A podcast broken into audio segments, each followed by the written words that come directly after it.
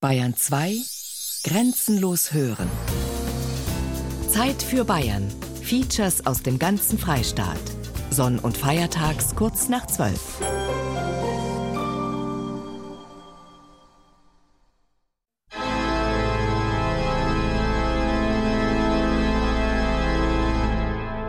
Er hat eigentlich einen Blick direkt da zum Betrachter her. Er schaut einen schon an und das ist ja manchmal das, was die Leute ein bisschen skurril und auch befremdlich empfinden, dass man so konfrontiert wird ne, mit diesen Skeletten und damit ja eigentlich auch mit der Vergänglichkeit, mit dem Tod. Wobei ich immer sage, in der heiligen Zeit sehen wir viel Schlimmeres.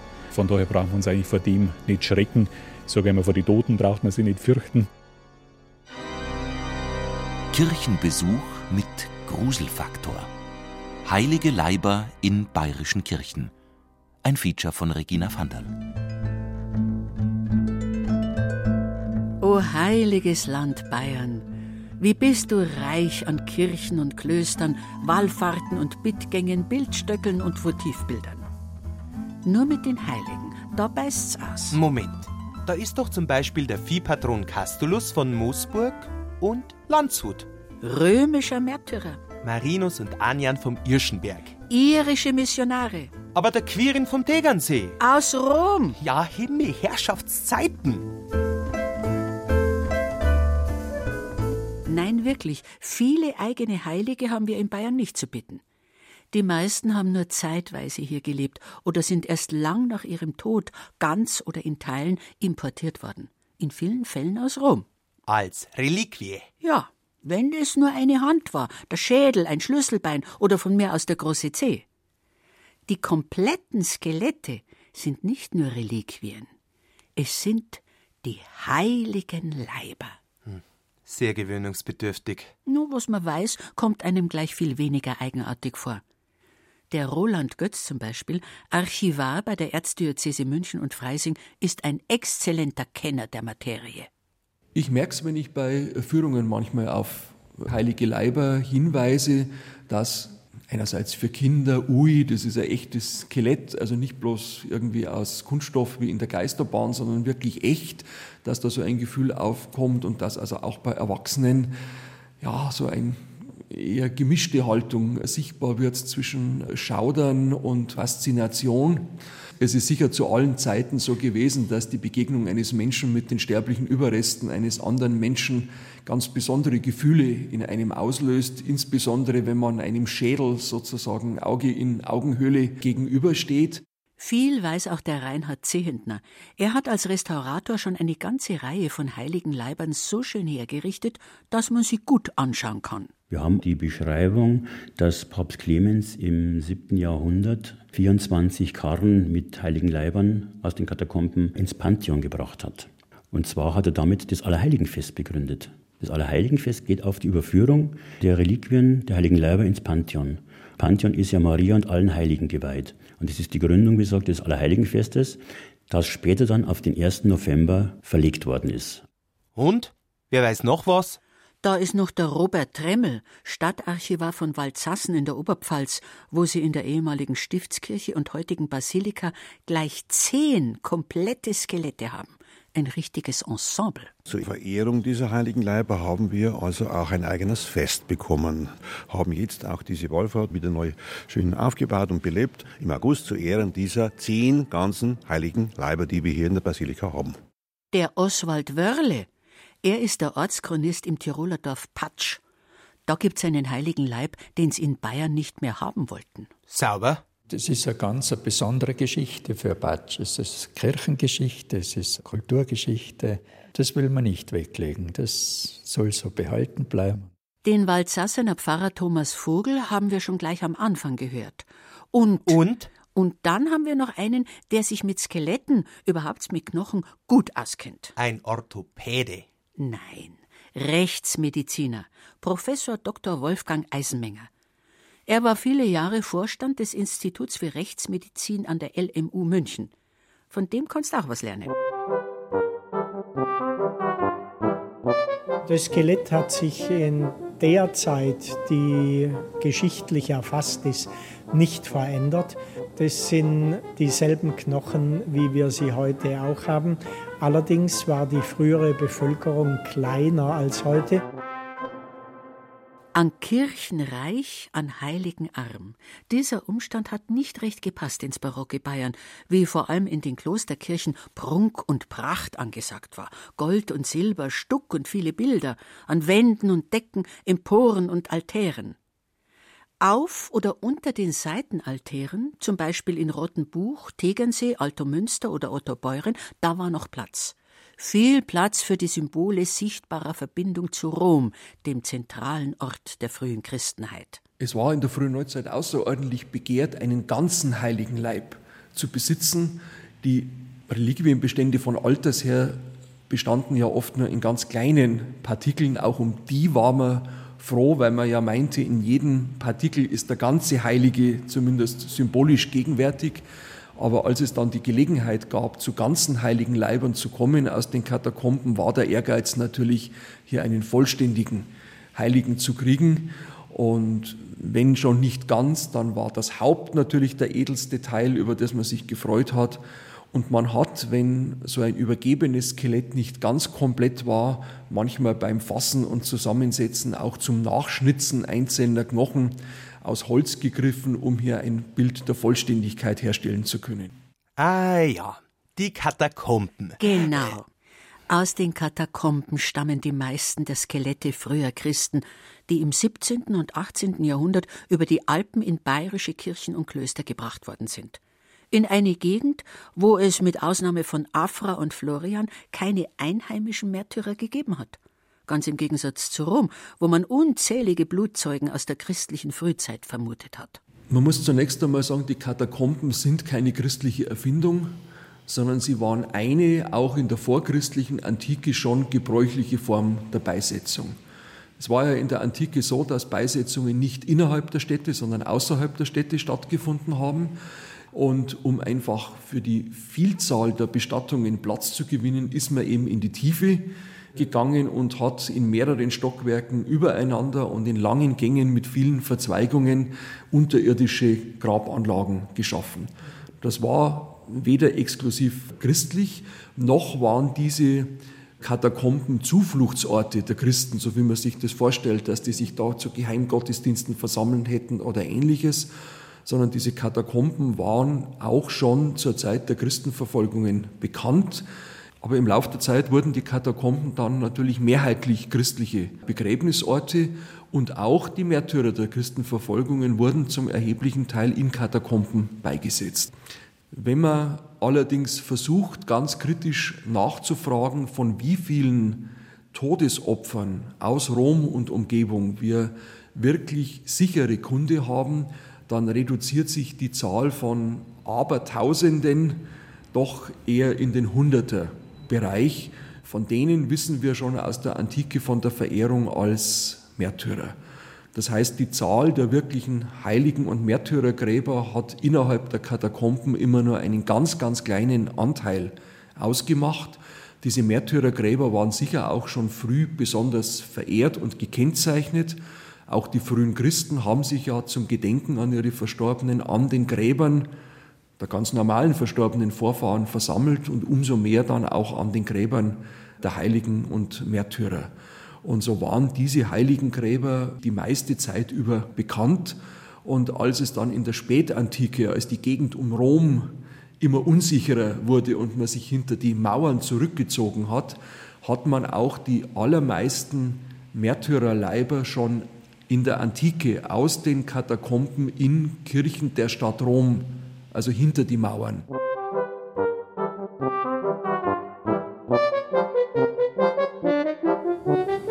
Die wichtigsten Knochenteile am Kopf sind der Gehirnschädel und der Gesichtsschädel.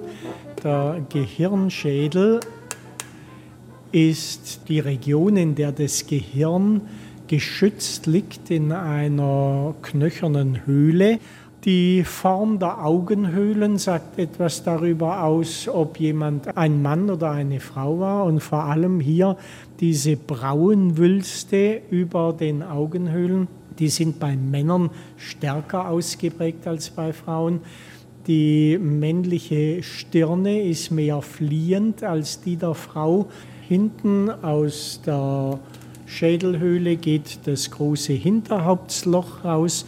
Durch dieses Hinterhauptsloch geht das Rückenmark in der Wirbelsäule nach abwärts.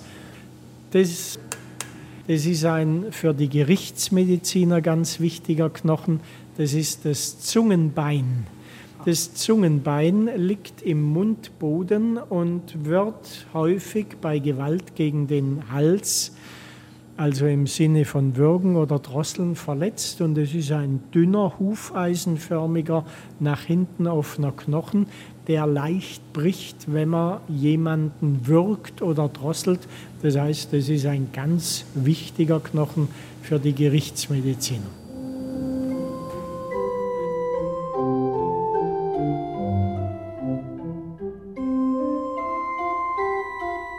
Ursa ist die einzige Frau unter den heiligen Leibern, die hier in der Basilika sind. Also von daher auch eine Besonderheit. Sie ist gleich im Eingangsbereich am linken Seitenaltar am ersten. Sie ist in liegender Position dargestellt, hat die Palme als Zeichen des Martyriums in der Hand und dann ein ja, kelchähnliches Gefäß als Blutgefäß könnte man es auch deuten oder eben auch als Zeichen der Hingabe, der Lebenshingabe, für das ja der Kelch eigentlich steht. Gut, bei der Ursa ist es genauso wie bei allen anderen eigentlich, dass wir über die Lebensgeschichte relativ wenig bis gar nichts sagen können, wenngleich diese Urkunden jetzt über den Kauf damals im Archiv vorhanden sind, aber die bezeugen eigentlich nur diesen Vorgang und nichts von der Lebensgeschichte. Ein paar Urkunden haben wir. Ja. Bei manchen Heiligen war der Name bekannt, wie er von Rom hierher gekommen ist. Mhm. Bei manchen war er nicht bekannt. Die haben dann neue Namen, die getauften mhm. Heiligen, ja. getauften Anführungsstrichen, Heiligen Leiber, sagt man dazu, neue Namen bekommen. Das, da kommen wir nur gleich noch drauf beim Rundgang. Aber das tut natürlich der Verehrung keinen Abbruch. Sie schaut ja fast ein bisschen mit Verlaub bachantisch aus, wie sie da liegt und ja, den Kelch in der Hand. Ja, ja, also es schaut nicht nach Martyrium aus, das ist ja überstanden, sondern eigentlich diese neue Daseinsform ja eigentlich, die die heiligen Leiber ja darstellen sollen, zwar noch irgendwo irdisch verhaftet durch die Überreste, die wir sehen, aber dennoch schon in der Herrlichkeit bei Gott. Ne? Und das soll ja, glaube ich, auch diese Klosterarbeiten, diese kostbare Verzierung zum Ausdruck bringen, dass man sagt, die kehren schon in die Welt Gottes, die kehren schon in den Himmel und das ist uns verheißen und auf das dürfen wir schauen. Und ich glaube, das war einfach diese Lebensfreude des Barocks, auch dieses Selbstbewusstsein, das hier auszustellen, weil man hat ja den Gedanken verfolgt, je mehr Reliquien eine Kirche birgt, umso bedeutender ist sie. Und je mehr Märtyrer das wir haben und Reliquien, unter so einem besonderen Schutz stehen wir dann auch. Ne? Und von daher ist das natürlich schon auch so eine gewisse, ich denke, dass er durchaus stolz ist. Und es ist ja auch so, wenn wir da in den Mittelgang vorschreiten, was werden wir? Zu beiden Seiten von den Heiligen begleitet, die uns zur Seite stehen. Plastisch und religiös und menschlich-moralisch. Das hat auch einen tieferen Sinn. Gleich zehn heilige Leiber allein in Walsassen. Das hat was gekostet. Ich nehme an, dass da die Nachfragezeit weiß größer war als das Angebot, oder? Und ob. Kaum ein Grab in den Katakomben, das nicht geöffnet worden ist. Und vielleicht noch ein paar dazu, wo keiner mehr gewusst hat, wer drin liegt. Dagegen hat man dann nach der Wiederentdeckung der Katakomben im 16. Jahrhundert in ja, übergroßer Begeisterung und Euphorie nun alle, die man in den Katakomben fand, für Christen gehalten, was schon einmal nicht stimmt und dann auch noch zum großen Teil für Heilige und Märtyrer. Das war dann das Besondere dann ab dem 16. Jahrhundert, dass über den ja zahlenmäßig außerordentlich begrenzten Reliquienbestand aus Antike und Frühmittelalter nun auf einmal ein unübersehbares Reliquienreservoir sich aufzutun schien. Und entsprechend begeistert waren die, die in Rom für diese Katakomben verantwortlich waren und entsprechend waren die kirchlichen Verantwortlichen im ganzen süddeutsch-katholischen Raum und darüber hinaus angesichts der Möglichkeit nun zu neuen und vielen und noch viel größeren und schöneren Reliquien, als man sie vielleicht von früher her hatte, zu kommen. Und es haben sich dann sowohl Fürsten wie hochgestellte und vermögende Kaufleute, aber vor allem Bischöfe und Klöster Äbte, Pröbste bemüht, nun von den römischen Autoritäten solche Katakombenheiligen zu kommen. Die Kompetenz zur Überwachung der Katakomben wurde vom Papst, und die lagen ja im Kirchenstaat, einer Behörde übertragen, dem obersten Aufseher der Katakomben. Und er hatte nun die Arbeiter zu beaufsichtigen, die beim fortschreitenden Freilegen der Katakomben dann die Grabnischen öffneten und die Gebeine daraus bargen. Die wurden dann an bestimmte Sammelorte gebracht und der Verantwortliche der päpstlichen Sakristei war nun auch kompetent, die Herkunft und die Echtheit dieser aus den Katakomben stammenden Leiber zu bestätigen. Und mit diesen Angaben und vor allem dann natürlich auch dem Namen, den man, wenn man Glück hatte, auf der Grabverschlusstafel noch gefunden hat, wurden dann die Urkunden ausgestellt, die man den Interessenten mitgegeben hat. Das Verkaufen von Reliquien war natürlich zu allen Zeiten verboten, allerdings fielen als Entlohnung für die Ausgräber, als Gebühr für die Ausstellung der entsprechenden Authentiken und so weiter Gebühren an, die sich durchaus auf erhebliche Summen steigern konnten. Und so war es schon eher eine Sache von begüterten Kreisen, sich hier dann tatsächlich um so einen heiligen Leib bemühen zu können. Hm, wer Co, der Co. Ja, wie überall. Juliana in Isen, Tertullinus in Schledorf, Justinus in Weihenstephan, Munditia im Alten Peter in München. Ihr Schicksal war es halt fortan, mit geschmückten Schädeln und Gebeinen in Glasschreinen zu liegen, selten zu stehen und schaudernden Gläubigen nasenlos und aus tiefen Augenhöhlen entgegenzublicken. Also meins ist es ja nicht. Du bist auch nicht gefragt.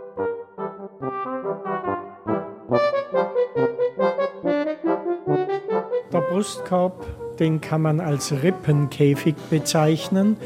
Das ist ein Gebilde, in dem die wichtigsten Organe für Atmung und Kreislauf liegen, Herz und Lungen und die Brustschlagader geht da durch.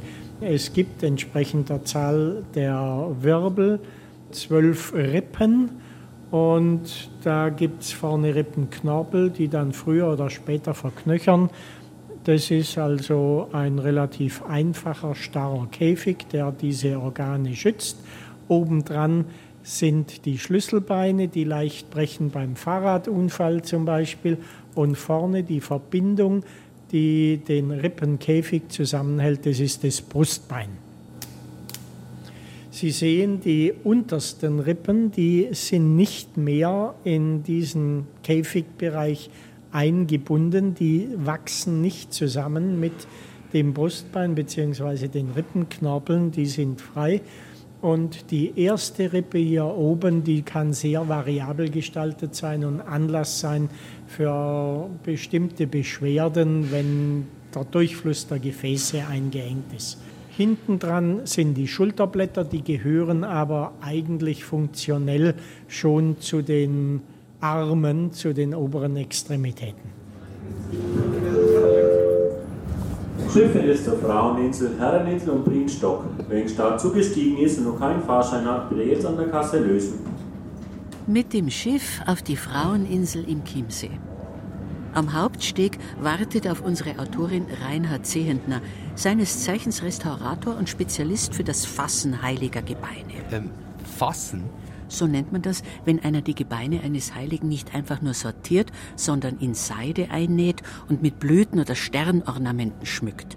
Schöne Arbeiten nennt man das. Um von den Augenhöhlen abzulenken? Nein, als Verweis auf die verheißene himmlische Herrlichkeit.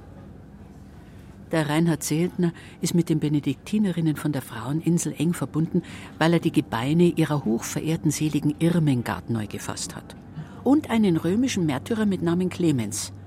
Einst in den Katakomben begraben, ruht er heute, also ein Teil seiner sterblichen Überreste, schön symmetrisch um den Schädel angeordnet, in einem nur 60 cm langen und 25 cm hohen Glasschrein. So, kommen Sie bitte rein. die nächste Tür. So, das ist jetzt die Chorkapelle, die Frauenkapelle, wo die äh, Klosterfrauen ihr Chorgebet abhalten. Und wenn wir hier vorschauen, unter dem Volksaltar sehen wir ein Gitter in einem relativ modernen Altar aus den 60er Jahren. Und da sehen wir innen drin den Glasschrein, mit dem ich versuche, mir, ob ich ihn aufmachen kann. Ja, es geht. Das sieht man jetzt momentan als Laie erst einmal nur einen seidenen Stoff und Schmuckelemente. Genau. Aber wenn man genauer hinschaut, kann man es erkennen. Wir haben den, im Mittelpunkt den Schädel, dann haben wir die Rippenbögen, das Becken, die Beckenknochen und so weiter, unten die Fuß- und Armknochen und dann verschiedene andere Teile noch, die alle ganz reich in schwerer Atlasseide. Damals von Schwester Hermana Gruber, wir schätzen so um 1948, bei 1948 sind auch die Gebeine der Irmengard nochmal neu eingenäht worden, nach dem Krieg, dass die damals diese, den Clemens gefasst hat. Man kann auch eindeutig ihre Ornamente erkennen, die sie gemacht hat. Warum sind denn die Gebeine verhüllt? Das ist einfach ein Zeichen der Verehrung. Seide ist was ganz was Kostbares. Und das hat man eigentlich immer schon seit dem Mittelalter gemacht. Und außerdem ist es ein guter Schutz für die heiligen Leiber. Weil die Gebeine bröseln oder können bröseln. Und da wäre es natürlich eine wahnsinnige Sache, wenn da dieser ganze Knochenstaub und Stücke da in sich im Reliquar befinden. Aber in Walsassen sind sie nur teilweise verhüllt. Die sind zum Teil nur teilweise gemacht worden, aber bei so Sachen hier muss man es natürlich machen, weil das auch eine Sache der Inszenierung hier ist. Das geht gar nicht anders. Sie sehen das aber, das ist richtig aufgebaut. Äh, der Schädel in der Mitte und links und rechts wölbt sich dann fast so wie Ornamente, wie Voluten sind diese Ornamente dann angebracht. Also von einem Skelett, auch von der Statur her, sieht man da gar nichts man mehr. Man sieht eigentlich nichts mehr davon. Der war mal komplett. Wir wissen das aus einer Translationsurkunde, dass er aus Kaisheim, Kloster Kaisheim stammt. Und zwar kam er 1903 hier auf die Insel. Die Abtei hat sich einen heiligen Leib erbeten. Ja Abteigründung wieder geworden. Und wir haben von 1903 4. August haben wir genau die Beschreibung, wie dieser heilige Leib hier auf die Insel kam. Mache ich ihn wieder zu.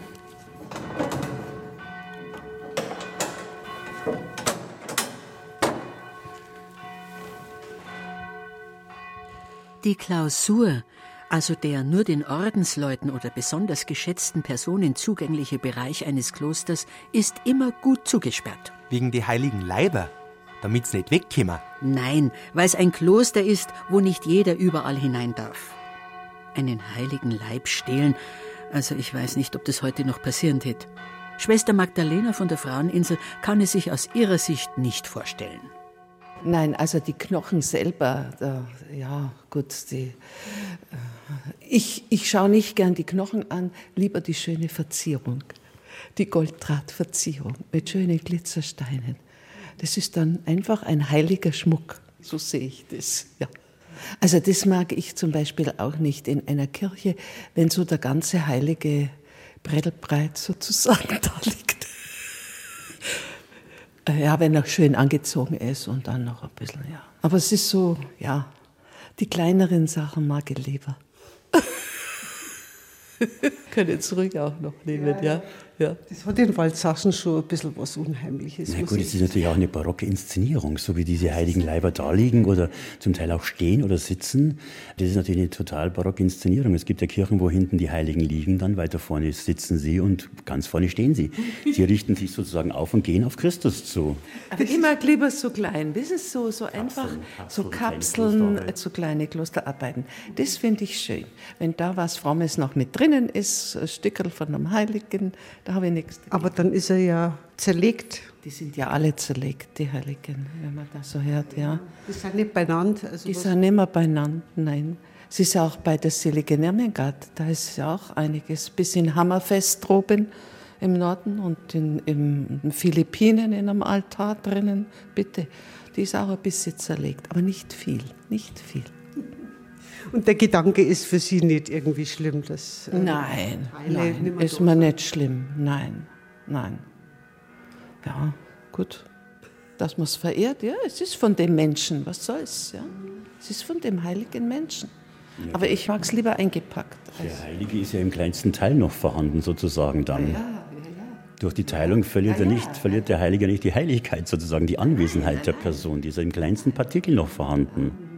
Und können Sie sich vorstellen, dass manche Menschen diesem Gedanken kritisch gegenüberstehen? Ja, ja. schon. schon. Ja, auf jeden ja, Fall. Also ich ja. habe Sachen selber ja schon erlebt, die sagen also, um Gottes Willen, diese Heiligenteilung und so weiter, das ist ja wirklich Sakrileg. Bis ins 7. Jahrhundert war es ja verboten, den Leib zu teilen. Erst durch Karl den Großen und so weiter, der hat dann für seine Pfalzkapellen in Rom Reliquien erbeten um sozusagen den, den Schutz des Heiligen oder den Segen der, der Heiligen sozusagen mit sich zu tragen und in seine Pfalzkapelle zu bringen. Wahrscheinlich, weil die Nachfrage so groß war. Ja, natürlich. Das hat gar nicht gereicht, ja. Jawohl, Sie haben hier den Oberarmknochen und hier Elle und Speiche. die miteinander in Verbindung stehen, im Ellbogengelenk. Und dann hier unten am Übergang zur Hand gibt es die Handwurzelknochen. Da gibt es für die Medizinstudenten so einen Merkvers, damit man sich den Namen merken kann. Der lautet, ein Schifflein fuhr im Mondenschein ums Dreieck und ums Erbsenbein, Vieleck groß, Vieleck klein und dann nochmal was, was ich mittlerweile vergessen habe. Also das sind kleine würfelförmige Knochen und dann kommt das Handskelett, die Mittelhandknochen und dann die Fingerknochen. Da ist bemerkenswert, dass der Daumen nur zwei Fingerknochen hat und alle anderen Finger haben drei Knochen. Und ja, das ist eigentlich das Wesentliche. Wie viel Knochen hat der Mensch eigentlich so Pi mal Daumen? Na gut 200. Und bei den heiligen Leibern hat es geheißen, je mehr, umso besser. Aber welches Skelett bleibt schon komplett, wenn es bald 2000 Jahre alt ist? Gut hat es bestimmt nicht immer ausgeschaut. Das kommt natürlich auf die Lagerung sozusagen des Leichnams an. Die Katakomben sind ja oft vier, fünf Stockwerke übereinander. Und das ist ein Steinmaterial, ich weiß leider nicht mehr genau, wie man den bezeichnet, der eigentlich relativ weich zu bearbeiten ist. Man hat also diese Grabkonchen rausgeschlagen oder rausgekratzt. Und sobald dann Luft dazukommt, härten die aus. Dann hat man so diese Leichen sozusagen dann in diese Konche gelegt, sie verschlossen. Dadurch sind sie luftdicht abgeschlossen gewesen und deshalb haben sich dann auch relativ gut erhalten. Ich weiß natürlich nicht, ob es dort noch so war wie es bei der Irmengard, wo die Äbtissin Heidenbucher schreibt, dass eben noch rosafarbenes Fleisch vorgefunden hat. Ich habe da mal mit einem Mediziner darüber gesprochen. Diese Erhaltung des Fleisches sozusagen kommt davon, dass wenn der Leichnam luftdicht abgeschlossen ist, so wie es bei der Irmengard war, die ist in einem Steinsarkophag bestattet worden und dann Erde und dann noch Steinplatten drüber, also ist sie luftdicht abgeschlossen worden, dann bietet sich sozusagen das Leichenfett, das Leichenlipid, das tritt aus aus dem Körper und bildet eine Kruste. Und unter dieser Kruste bleibt das Fleisch dann richtig noch erhalten, wie eben die Heidenbucherin schreibt, dass es wirklich noch rosafarben war. Und die haben sogar zum Teil auch noch in ihrer Aufzeichnung, wie sie schreibt, das Lüngerl gefunden und sonstige Sachen. Aber sie haben dann eben halt wahrscheinlich auch wie hier bei den Katakombenheiligen die Gebeine mit Rosen- und Majoranwasser gewaschen. Wir wissen zum Beispiel vom Thomas von Aquin, wie der gestorben ist, hat man den sofort sozusagen ausgekocht, weil sie Angst gehabt haben, also der würde irgendwie geraubt werden. Und damit man das besser unter Kontrolle hat, hat man den wirklich, wirklich ausgekocht.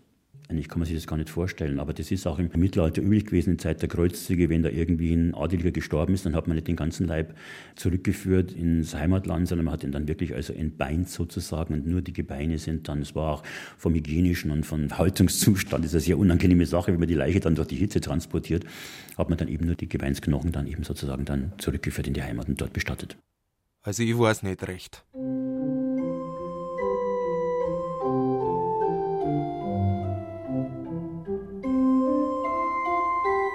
Jetzt, wenn wir zur nächsten Station gehen, haben wir ein Hudel zum Erzählen. Ein Hudel? Geschichte, eine Story. Ihr sagt Hudel in der Hudel, ein Hudel. Du weißt, wovon ich rede. Also, das ist dieser heilige Maximus.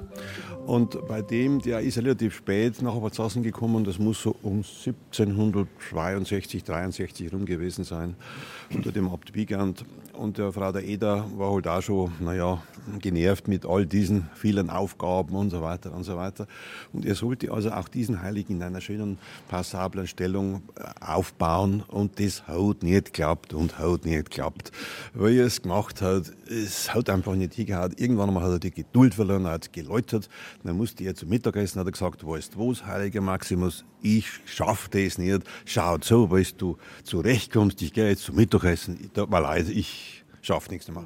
Und wie er dann zurückgekommen ist vom Mittagsmahl, dann habe er den heiligen Maximus in einer anmutigen Haltung vorgefunden. Der seinen Kopf leicht auf die Hand aufstützt. Ja, fast ein bisschen schlafend, ja, ausruhend, was wir ihm auch wirklich gönnen möchten. Ne? Mhm, Er hat die Augenhöhlen natürlich wie alle anderen auch. Trotzdem schaut es aus, als ob er sie geschlossen hätte. Ein bisschen, gell? ja, wirkt trotzdem fast so, ja. Also äh, diese schlafende Position, äh, trotz der offenen Augenhöhlen, ja, Wegen der Verehrung dieser heiligen Leiber haben wir also auch ein eigenes Fest bekommen. Der Abt Alexander hat noch 1756 mhm. erreicht, dass also vom Generalabt damals in Frankreich eben dieses Fest bewilligt wurde. Und äh, wir haben heuer auch noch vor einem Jahr das 250-jährige Jubiläum gefeiert und haben jetzt auch diese Wallfahrt, dass du wieder neu schön aufgebaut und belebt, dass da eben auch ein Würdenträger kommt, dass man das feierlich feiern kann, das mhm. heilige Leiberfest in Balzassen zu Im Ehren, August. im August zu Ehren dieser zehn ganzen heiligen Leiber, die wir hier in der Basilika haben. Es könnte auch der Erforscher von barocker Kleidung viel erfahren, gell? weil die sind ja in der Zeit eingekleidet worden. 1735 bis 1765, bis dann die Aufklärung gekommen ist und dann dieser Brauch ins Schwinden gekommen ist. Die Kleidung war sicherlich früher noch farbiger, dürfte im Laufe der Jahrzehnte, Jahrhunderte ausgebleicht sein, noch also mit rosa oder mit blau, je nachdem, mit Samt und so weiter. Das ist richtig, so könnte man vorstellen, dass der Sonnenkönig zum Beispiel. Zur Basilika kommen ja viele aus Ostdeutschland, um sich die Kirche anzuschauen da ist immer die erste Frage, was sind das für Fürsten gewesen? Also da hat man oft diese, die meinen, weil sie so prächtig gekleidet sind, es müssen irgendwelche Adelige, irgendwelche Fürsten, Herzöge, Kaiser, Könige oder sonst irgendwas gewesen sein. Und dann sagen wir, na, eigentlich sind es ganz normale Christen gewesen. Normal in Anführungszeichen, weil als Märtyrer ist natürlich schon eine besondere Form des Christseins auch, äh, erfüllt. Ja. Die Barockzeit hat es natürlich als Heilige wertvoll gekleidet, ja, ja, musst du dazu sagen. Ja, ja, ja. Ich denke da immer an den Brandner Kasper, der ins Paradies schaut und dort die Menschen, die dort schon im Himmel sind, im Paradies, die sind ja auch prächtig gekleidet. Ne? Also nicht mehr bäuerlich. Ja, ja. Der, der Lerchenberg hatte für seine Inszenierung auf der Luisenburg einige Anleihen hier aus der Basilika und aus der Klosterbibliothek fürs Bühnenbild genommen, um den barocken bayerischen Himmel ja zu inszenieren und zu zeigen. Also von daher ist wahrscheinlich immer noch die Form, die einen Menschen irgendwie doch zusagt und den Bayern vor allem auch zusagt und gefällt. Ne?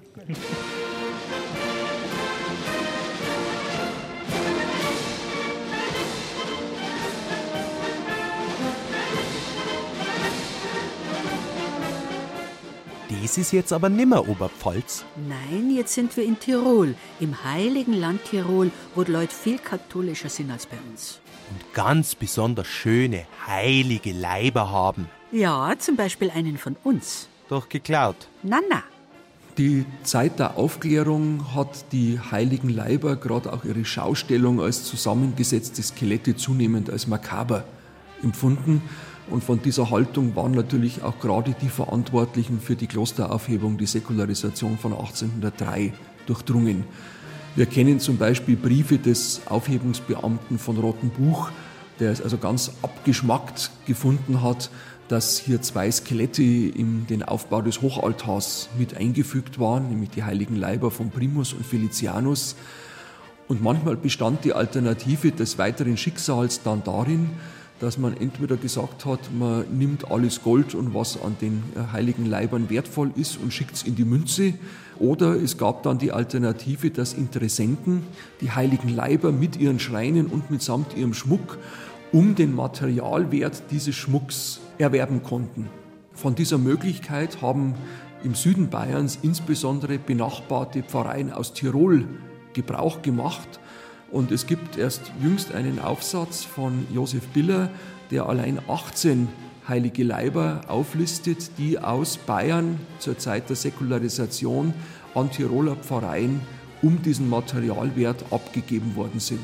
Und die frommen Tiroler, die von der Säkularisation ja nicht in der Weise betroffen waren, haben diesen Heiligen bereitwillig eine neue Heimat in ihren Pfarreien, in ihren Kirchen gegeben und nicht wenige stehen dort immer noch in hohen Ehren.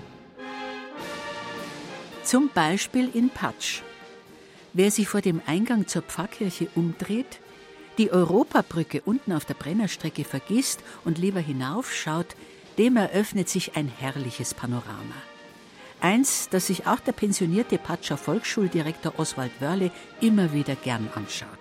Ja, in ganz schöner Lage oberhalb von Innsbruck auf dem Mittelgebirge mit schönem Blick ins Stuweital, zur Serles hinauf und auf den Patscherkofel. Das ist auch ein sehr alter Platz da, Kirchenplatz und einfach in herrlicher Lage gelegen. Und die Patscher Pfarrkirche hat welchen Patron? Also unsere Pfarrkirche hat den heiligen Donatus und der zweite Patron ist der heilige Stephanus. Der Donatus ist der Märtyrer und Bischof von Arezzo und dort ist er auch begraben. Und wie wir zu einem zweiten Donatus gekommen sind, das hat halt eine ganz eigene Kirchengeschichte. Schauen wir uns das einmal an. Auf der Mensa, dem Tisch vom linken Seitenaltar der schönen Pfarrkirche im hellen Tiroler Barock, liegt der große Glasschrein mit den Gebeinen des heiligen Donatus. Er ruht, den Schädel angehoben, auf einem Kissen, trägt eine römische Soldatenmontur, salutiert mit der rechten und hält in der linken Hand zwei Pfeile. Sie symbolisieren die Blitze, vor denen er die Patscha bewahren soll. Aber es ist leider der falsche Donatus. Gibt's denn falsche und richtige Donatusse, Donati? Nein, es ist schon ein richtiger, aber trotzdem auch falsch, weil die Patscher daneben gelangt haben bei ihrem Einkaufsbesuch in München nach der Säkularisation. Damals, als das nicht mehr so heilige Bayern seine heiligen Leiber am liebsten alle loswerden wollte. Wen haben sie erwischt? Na, den römischen Soldatenmärtyrer und nicht den Bischof Donatus von Arezzo, dem ihre Kirche geweiht ist. Blätklaffer. Wie er zu uns in die Kirche gekommen ist, ist eine ganz sonderbare Geschichte. Da sind von Tirol einige Pfarrer hinausgegangen und haben sich an den verschiedenen Versteigerungen herumgeschaut, was sie alles kaufen können. Unser Pfarrer hat Messgewänder gekauft, Leuchter, Messbücher. Und nebenbei hat man auch die Gebeine eines heiligen Donatus angeboten bekommen. Daraufhin ist der Pfarrer zurück in unser Dorf und hat es erzählt und ja, das wird auch etwas kosten und haben sich vier Bauern bereit erklärt, sie begleiten unseren Kooperator hinaus nach Freising und nach München, um dort diese Gebeine zu erstehen. In der Annahme, das könnte der heilige Donatus sein. Die Gebeine sind ja in der Kirche St. Veit in Freising, die es ja heute nicht mehr gibt, sind die also weggekommen. Die bayerische Staatskasse hat geschaut, dass aller Schmuck und Gold und Goldfäden an die Staatskasse kommen. Und die Gebeine sollten auch irgendwie wegkommen, denn man wollte endlich einmal mit dieser Reliquienverehrung aufräumen. Das war im Sinne der Aufklärung, der Säkularisierung. Und da hat ein Händler diese Gebeine irgendwie erwerben können. Und die Batscher sind dann in München in seine Wohnung gekommen und es wurde schön aufzeichnet und sehr, sehr lebhaft geschildert dass die Gebeine dort schön aufgelegt wurden und dazu noch ein ewiges Licht angezündet wurde, um das schon zu unterstreichen, dass da etwas Heiliges jetzt da liegt. Dann sind sie also mit diesen Gebeinen zurück nach Batsch gekommen und vielleicht hatten sie auch gedacht, dass man die Donatusverehrung bei uns in der Kirche ein bisschen fördern könnte. Vielleicht könnte auch eine Wallfahrt einsetzen. Ich weiß nicht, was in den Köpfen damals herumgegangen ist. Sie holten dann den Dekan vom Nachbarort Matrei und der ist gekommen und hat das angeschaut und hat dann gesagt, ja, das sind die echten Gebeine. Der wollte ihnen eine Freude machen. Vielleicht, ja. Die besondere Geschichte diese vier Bauern, die ungefähr die 100 Gulden dafür ausgelegt haben, also sehr viel Geld, die haben gesagt, diese Gebeine und diese Reliquie gehört nicht der Pfarrkirche Batsch, sondern die gehört uns, denn wir haben sie ja bezahlt. Denn es soll nicht wieder so kommen wie in Bayern draußen, dass die Gebeine dann ihren Wert verlieren und vielleicht irgendwo weggeräumt werden. Sollten diese Reliquien bei uns in der Kirche keine Verehrung mehr finden, dann können wir diese Gebeine zurückfordern, beziehungsweise unsere Erben. Ich weiß nicht, was die dann tun daheim, aber es ist keine Gefahr.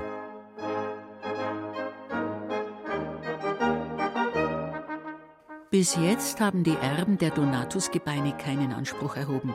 Seit 1803 gibt es sogar, wie es sich die Patscher geschworen haben, alle 50 Jahre eine Prozession zu Ehren des römischen Märtyrers. Mit dem Glasschrein und allen Gebeinen. 1853, 1903, 1954. Warum ein Jahr zu spät, weiß keiner mehr. Und tatsächlich auch noch 2003. Allen Ernstes? Ja, es war nicht ganz einfach. Dann hat niemand mehr richtig gewusst, was sollen wir eigentlich damit. Das passt nicht mehr in unsere Zeit, wenn wir mit einem Sarg mit Gebeinen durchs Dorf gehen. Die Leute werden uns auslachen. Eine Woche vor dem großen Fest ist der Pfarrer zu mir gekommen in großer Verlegenheit und hat gesagt, was soll man denn machen? Die Leute gehen da nicht mehr mit. Dann haben wir uns äh, lang unterhalten und ich habe dann gesagt, ja, wir müssen die Leute mal informieren. Und da habe ich ein Flugblatt verfasst und herausgegeben. Es ging an jeden Haushalt, um eben diese Besonderheit dieses Festes herauszustreichen. Die Feier hat dann stattgefunden, zuerst mit ein bisschen klammen Gefühl. Ganz wohl war den Leuten da nicht, aber sie haben gesagt, wir bleiben bei dieser Tradition, die müssen wir weiterhalten. Ja, das war ein ganz großes Fest, so wie bei jeder Prozession mit der Musikkapelle, mit den Schützen, mit allen Fahnen und Statuen, die mitgetragen werden und eben diesem Schrein. Es sind viele Leute gekommen, auch viele von auswärts, die das einfach sehen wollten, was da die Batscher damit machen. Die Schützen haben auch eine neue Fahne bekommen, eine sogenannte Donatusfahne, die ist dann auch geweiht worden. Und die Träger, die diesen Sarg dann bei der Prozession getragen haben, haben auch schon 1954 diesen Sarg getragen. Und damit es in 50 Jahren wieder weitergeht, sind vier junge Burschen während der Prozession dazugekommen und die haben dann den Sarg übernommen und haben die letzte Strecke zur Kirche hinein wieder getragen. Und das werden die wieder sein in 50 Jahren, die diese Tradition wieder fortsetzen.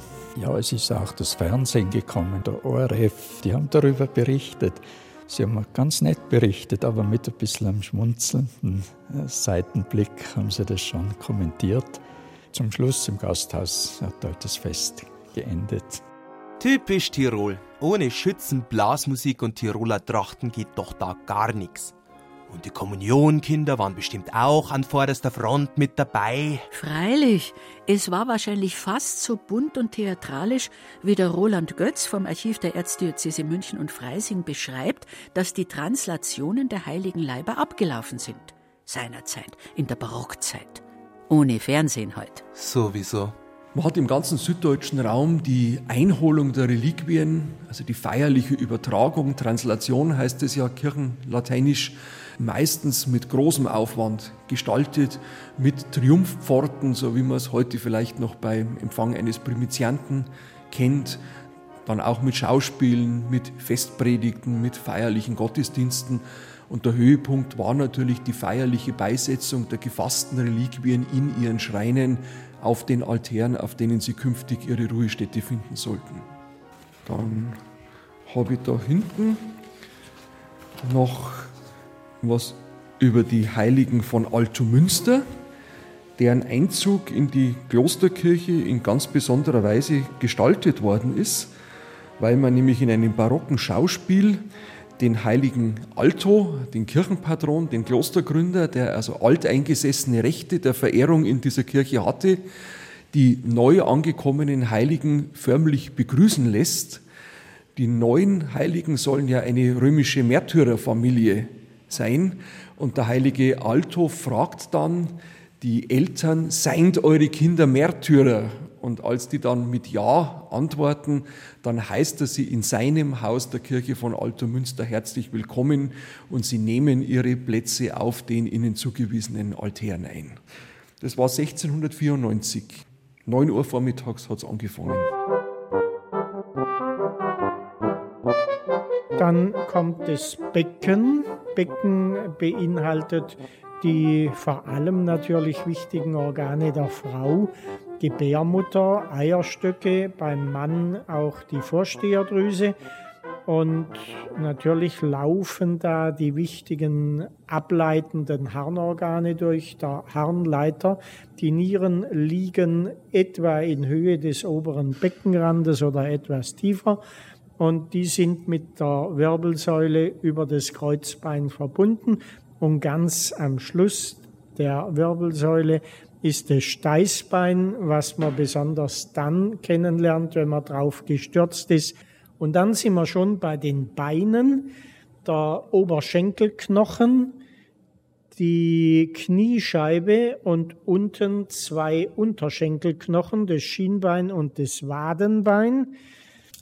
Das Wadenbein sehr viel dünner als das Schienbein und dann sind die Fußwurzelknochen, dann kommen die Mittelfußknochen und die Zehenknochen. Und da gibt's das Sprungbein noch, der Fersenknochen. Wenn die verletzt sind, das braucht lange, bis sie wieder funktionell eine Einheit bilden können. Es kann sein, man hat den Rest seines Lebens Beschwerden. Ja, da hätten wir es schon. Das sind eigentlich die wesentlichen Teile. Was an diesem Skelett fehlt, ist der Kehlkopf, der Adamsapfel. Der ist an diesem Skelett nicht vorhanden.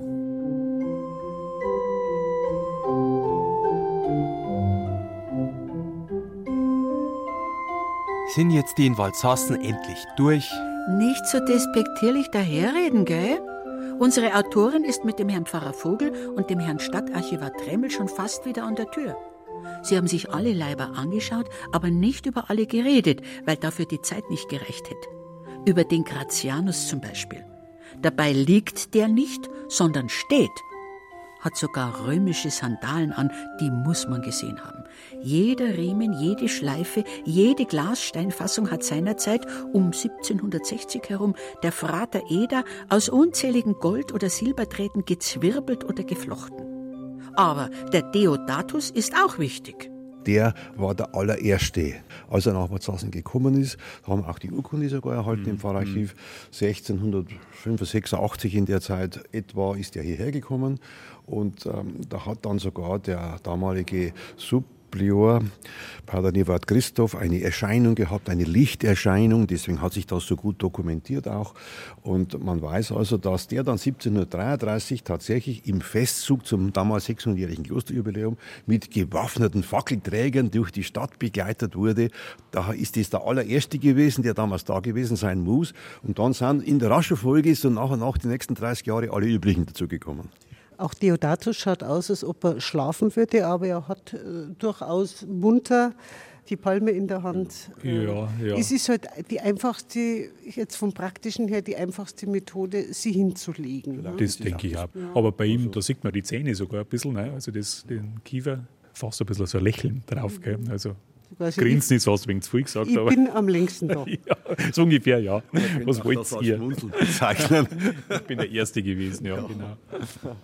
Da müssen wir wieder reinschauen bei.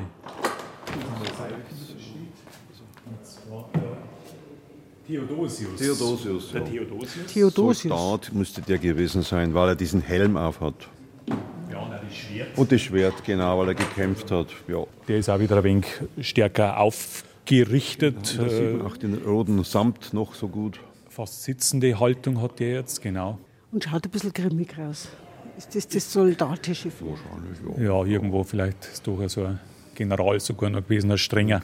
Irgendein Oberer, das kann schon sein, ja, und äh, wirkt von daher etwas herrischer, ja, durch sein, äh, ja, der das Schwert erhält und, und mit dem Arm abgewinkelt sich aufstützt. Also schon einer, der sich behauptet, ja. Aber die Kleidung ist sehr prächtig und kostbar gehalten, also äh, schon auch seiner soldatischen Würde angepasst. Mhm. Gut, die Probe geht wieder weiter. Genau. Sichtlich, ja.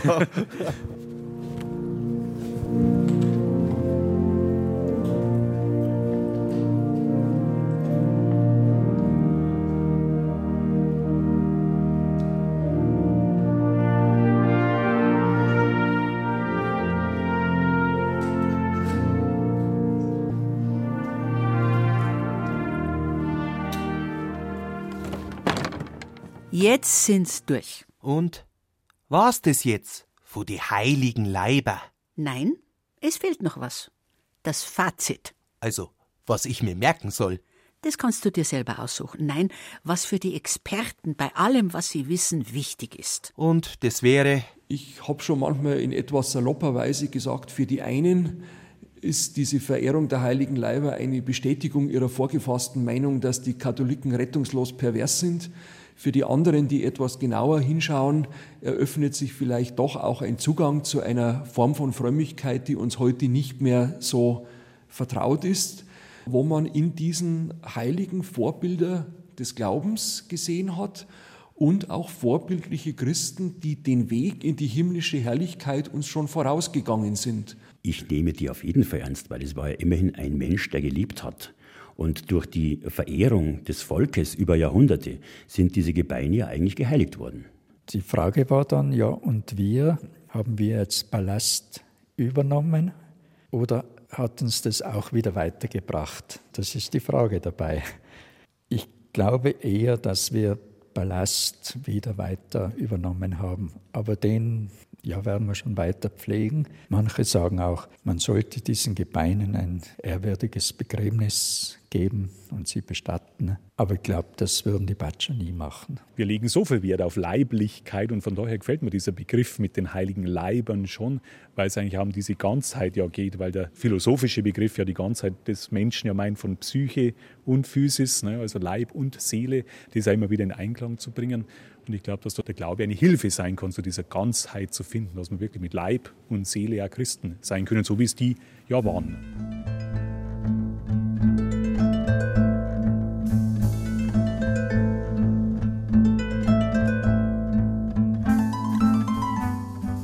Also ich muss nachdenken. Das schadet von Haus aus nichts. Bloß, ich frag mich schon, was einer denkt, der in eine Kirche hineingeht und auf einmal so ein Skelett sieht. Oder gleich mehrere, wie in Waldsassen. Ohne dass er viel weiß über Blutzeugen und über die Katakomben oder was sich ein barocker bayerischer Katholik so vorgestellt und gedacht hat. Na gut, wir sind es gewohnt. Äh, ich habe eine Lehrerin, die ist aus Amerika und sie hat mich gefragt, was das soll, dass man diese Skelette da ausstellt. Das findet sie unästhetisch. Aber ich gesagt, das gehört halt einfach zu unserer Religion, zu der Tradition dazu. Und äh, für mich bedeutet es halt, dass wir hier beschützt sind. Und man sagt den heiligen Leibern nach, Walzassen hat noch nie ein Unwetter so erlebt, weil wir die heiligen Leiber haben. Ich finde die wunderbar, die schaue ich mir ganz gern an. Äh, ich kenne es seit meiner Kindheit. Mit acht Jahren war ich das erste Mal da und da haben sie mich geschreckt. Da haben sie mich sehr, sehr erschüttert, gell, dass das einmal so kommen wird. Habe ich schon als kleiner Bub gesehen, aber mich ist ein bisschen schockiert, aber jetzt mittlerweile. Man gewöhnt sich dran. Gewöhnt sich dran, ja. Das ist halt der Glaube für unsere Vorfahren. Aber äh, komisch ist schon, weil ich meine, man denkt ja daran, wenn man selber gestorben ist, dann auch so irgend ungefähr ein wenig blickt. So. Und weil, weil es im ewigen Leben ist dann und weil das alles ist mit den ganzen Dingen. Also man, man weiß halt nicht, weil derjenige so ausgeschaut hat, wie er gelebt hat und alles, was alles für eine Vergangenheit und was alles drum und dran hängt. Ja, ich finde das auch ein cool, weil die so beschmückt sind und so. Schaut auch schön aus. Ich muss sagen, ist ein Erlebnis für mich, die Kirche und das alles. Die gehören dazu zur Kirche, ganz klar.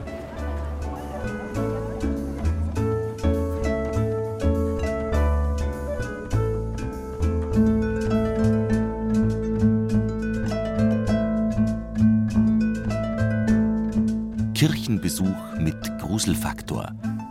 Heilige Leiber in bayerischen Kirchen. Ein Feature von Regina Vandal. Gesprochen haben Ilse Neubauer und Anton Leis-Huber. Technik Cordula Vanschura. Redaktion Gerald Huber.